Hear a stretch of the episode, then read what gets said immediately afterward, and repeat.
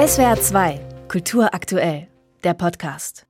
Wer heute in den Bio-Supermarkt im Berliner Stadtteil Schöneberg kommt, hat womöglich keine Ahnung, welche historische Bedeutung diese Räume für die queere Community hat. Dem Eldorado in Berlin, bei dem in den sogenannten goldenen 1920er Jahren Menschen verschiedener sexueller Orientierungen und Geschlechtsidentitäten zusammenkamen, um ihre Individualität und ihre Freiheit auszuleben. Sogar Transmenschen konnten damals dort offen zusammen feiern.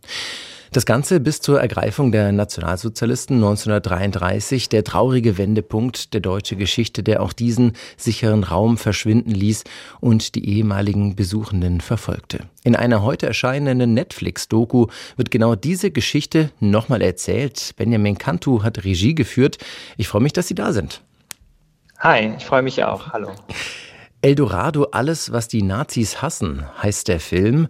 Außer der Chef der Sturmabteilung Ernst Röhm, selbst Homosexueller, der oft zu Gast war. In welchem Spannungsfeld stand dieser Club in der damaligen Zeit? Das ist eine spannende Frage. Also das Eldorado war so ein bisschen das Flaggschiff der queeren Reputation Berlins in der Zeit, äh, wurde auch dann international sehr schnell bekannt. Viele Touristen und Touristinnen wollten einfach auch dieses queere und genderfluide Berlin der 20er, späten 20er Jahre auch mal miterleben. Und die Menschen hinter dem Eldorado waren gar nicht queer, sondern waren einfach gute Geschäftsleute, opportun und haben daraus aber einen Ort gemacht, der dann von sehr vielen auch angenommen wurde. Und so war erstmal ein glamouröser Ort entstanden, der aber auch Nationalsozialisten aufgefallen ist. Es gibt auch ein Zitat von Goebbels, in dem er das Eldorado streift. Das war schon auf dem Radar der Nazis sehr früh, weil es eben so groß war. Der Film besteht vor allem aus historischen Bildern über das Dritte Reich und aus dem Eldorado ist tatsächlich gar nicht so viel zu sehen, auch gar keine Stimmen daraus. Mal ketzerisch gefragt, wie viel Eldorado aus dem Titel steckt in Ihrer Meinung nach im Film selbst? Also das Eldorado ist natürlich auch ein Mythos für ein viel größeres Netzwerk an queeren Clubs und Bars und äh, sozialen Treffpunkten der Stadt. Die waren über die ganze Stadt verteilt. Das war das Besondere an Berlin, dass Berlin nicht nur einen kleinen oder größeren queeren so Bezirk hatte, sondern es war wirklich in allen Bezirken verteilt. Und wir haben wirklich mit ganz tollen Archiv-Recherche-Producerinnen Monika Preischel und Mona Elbari versucht, so viel es geht rauszuholen aus dieser Zeit.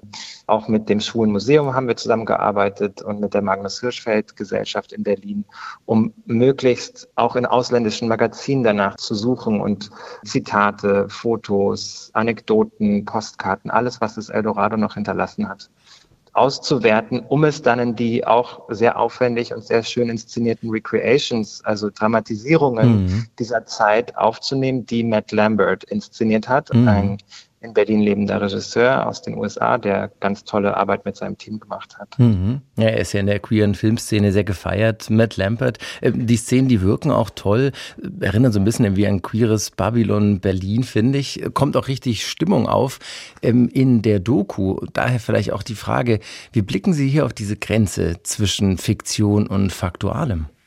Hm. Ja, also ich meine, wir sind überwiegend ein queeres Team gewesen und wir haben nicht nur schon für diesen Film, sondern auch vorher teilweise schon intensive Berührungen oder Auseinandersetzungen mit dieser Zeit gehabt. Und es war uns daher wahnsinnig wichtig, das so nah wie möglich, aber so empathisch und auch sinnlich wie möglich wiederzubeleben, weil es eben nicht mehr viel gibt, weil die Nazis und weil auch die Nachkriegsgesellschaft so viel von queerem Dasein dann ähm, zerstört und auch dann totgeschwiegen haben. Deswegen haben wir als Team auch natürlich unsere eigene Vision mit reingebracht. Das lässt sich gar nicht trennen. Also es ist ein Dokumentarfilm mit dramatisierenden Elementen, mit Reenactments. Aber ich glaube, das ist sehr spannend, sich mal darauf einzulassen, weil wir wirklich an den Figuren bleiben und an den Biografien dieser Figuren, die es wirklich gab. Das sind alles äh, recherchierte Persönlichkeiten der Zeit und die zu erzählen war uns wirklich sehr, sehr wichtig. Hm. Es ist ja nicht nur Reenactment, sondern es ist auch wirklich ähm, toll gemacht am Anfang. Ähm, es hat eine unterhaltende äh, Komponente tatsächlich, vor allem also die ersten 15, 20 Minuten. Es ist eine Netflix-Produktion, soll ja auch ein Massenpublikum anziehen. Wenn wir da jetzt nochmal auf Storytelling schauen, dann stellt sich die Frage, wie unterhaltsam dürfen denn aber Dokumentationen im Allgemeinen sein und vor allem bei so einem Thema? Ja, also Unterhaltung ist wichtig. Wir wollten natürlich auch ein sehr schweres und sehr tragisches Thema, die Verfolgung queerer Menschen und auch der jüdischen Gemeinschaft in Deutschland groß erzählen. Und wir brauchen natürlich erstmal Aufmerksamkeit. Aber das war halt auch so ein bisschen so die Erfahrung, dieses Unterhaltende und dieses Leichte, was wir aus den Quellen und dieser Biografien, die wir erzählen, ablesen. Das ist eben ein sehr lebendiges und frei sich anfühlendes Berlin gab, was auch wirklich sehr unterhaltungsgetrieben war. Und das dann natürlich in so einem radikalen Umbruch mit der Wahl der Nationalsozialisten dann ein ganz anderes Bild abgegeben hat für viele. Und ich glaube, das spiegelt der Film auch ganz gut wider, dass man wirklich, ähm, ja, es ist nicht nur Spaß, sondern es geht auch wirklich ähm, um ernste, große ähm, Zusammenbrüche dieser Menschen.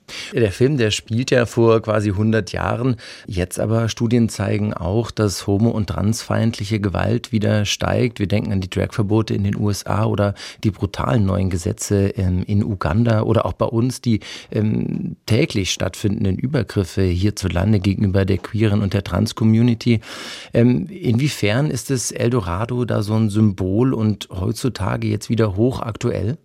Äh, leider sehr aktuell und ich glaube, dass es keinen äh, sicheren Abstand zu dieser Geschichte geben kann. Wir müssen jetzt ganz besonders auch im Ausland, aber auch hier in Deutschland, finde ich, auf diese Vorzeichen eingehen und achten und äh, uns bewusst sein, dass diese Freiheiten, die wir heute haben, überhaupt nicht selbstverständlich sind. Die waren damals auch nicht selbstverständlich. Und dass jetzt die AfD auch so stark geworden ist in Deutschland, ist ein schlimmes Vorzeichen dafür, dass wir diesen Freiheiten auch wirklich vielleicht nicht mehr ganz so lange nahe sein werden, wie wir sie jetzt empfinden, sondern wenn es weiter so geht, dass da auch einiges sich ändern kann. Und das kann es. Also jedes totalitäre oder jedes antidemokratische Regime oder jede auch demokratisch gewählte Partei kann anfangen, wieder queere Menschen und anders denkende, anders liebende Menschen als Einlasstor um, zu benutzen, um sich in einer Mehrheit zu wiegen und ein Feindbild zu etablieren.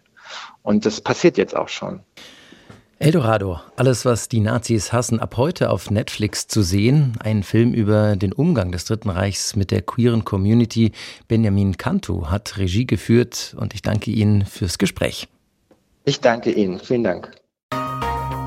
SWR 2 Kultur aktuell. Überall, wo es Podcasts gibt.